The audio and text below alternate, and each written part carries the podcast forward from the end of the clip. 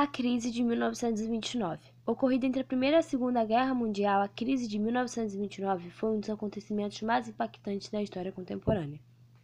Essa crise ocorreu nos meses de setembro e outubro de 1929 nos Estados Unidos, quando o valor das ações da Bolsa de Valores de Nova York, a qual a economia mundial estava integrada à época, despencou bruscamente, provocando a sua quebra.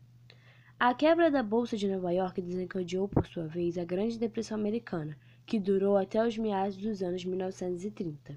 A crise de 1929 foi uma consequência da grande expansão de crédito por meio de oferta monetária desde os primeiros anos da década de 1920.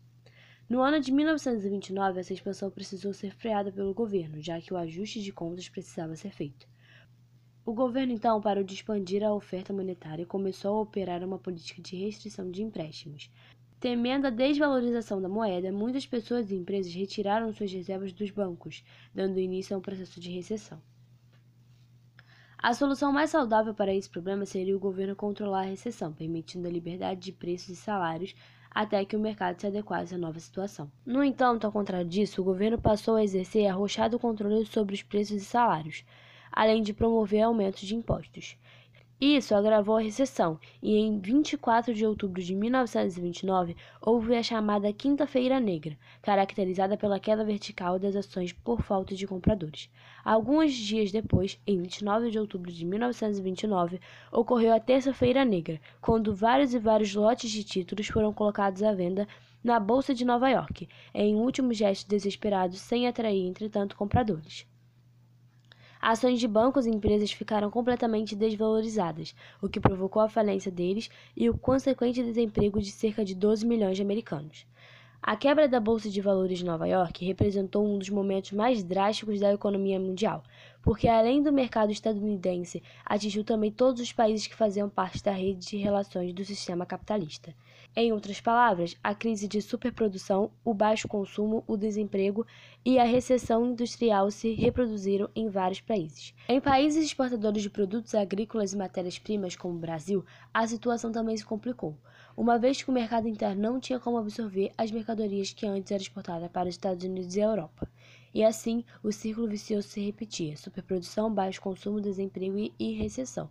No caso do café brasileiro, o governo adotou uma medida drástica: destruiu os estoques para tentar segurar o preço do produto.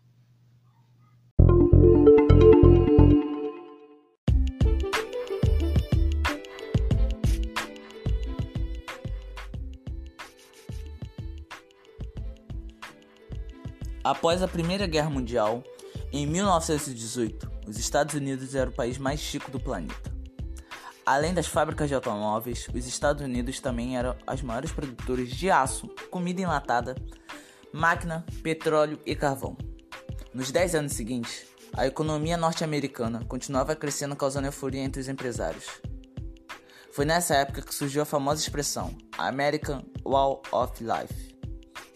O mundo invejava o estilo de vida dos americanos. A década de 20 ficou conhecida como os loucos anos 20. O consumo e a indústria criavam a todo instante bens de consumo. Clubes e boates viviam cheios e o cinema tornou-se uma grande diversão. Há 90 anos, o mundo entrou em um choque com a queda da Bolsa de Valores de Nova York. Os Estados Unidos emergiam como a maior potência mundial e a produção de bens era galopante. Mas os salários dos trabalhadores não aumentavam no mesmo ritmo e as desigualdades só acentuavam. Em 24 de outubro de 1929, a bolsa entrou em colapso com a venda de mais de 15 milhões de ações em um único dia. A perda foi de 14 bilhões de dólares. Algumas pessoas e famílias sem fonte de renda mudaram-se para a residência de parentes quando perdiam suas residências. A maioria dessas famílias, porém, instalou-se em favelas, abrigos rústicos feitos com telas, metais, madeiras e papelão, tornando-se comum em áreas de grandes cidades dos países mais antigos. As condições de vida nestas favelas eram precárias. Por causa da Grande Depressão, milhões de pessoas nas cidades perderam seus empregos nos países mais antigos pela recessão. Sem fonte de renda, estas pessoas não tinham mais como sustentar si próprio e suas famílias. A maioria das residências dessas famílias, por sua vez, eram alugadas ou ainda estavam sendo pagas através de prestações. Com consequências de milhões de famílias eventualmente foram expulsas de suas residências por não terem como pagar aluguéis ou prestação das suas casas. Além disso, o desemprego fez com que a, a subnutrição tornou-se comum entre a população dos países mais antigos. Milhares de pessoas morreram por causa da subnutrição. Esse foi meu trabalho, professor. Meu nome é Rian Victor Silva Ribeiro e esse é meu podcast.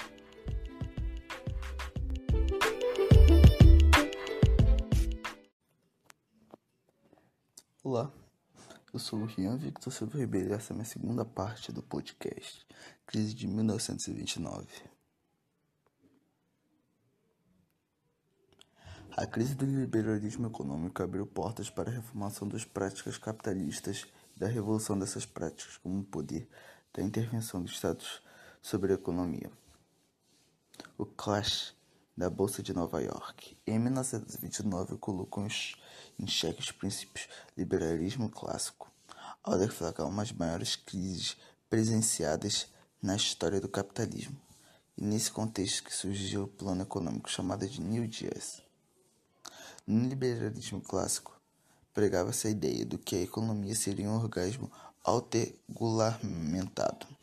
Segundo sua lógica, quanto maior liberdade dada às atividades econômicas, maior seriam as condições para determinado país conseguissem aplicar suas fontes de riqueza.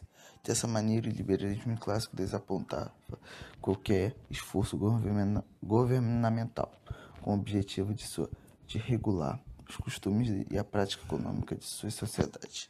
De forma geral, vemos que a incrementação do setor financeiro especulado capitalista aproveitou das brechas estabelecidas pelo liberalismo tra tradicional para estabelecer uma perspectiva artificial de crescimento econômico, atingindo sobre a possibilidade de crescimento da economia. A especulação financeira acabou impondo ritmo de crescimento nem sempre correspondente à situação real da economia.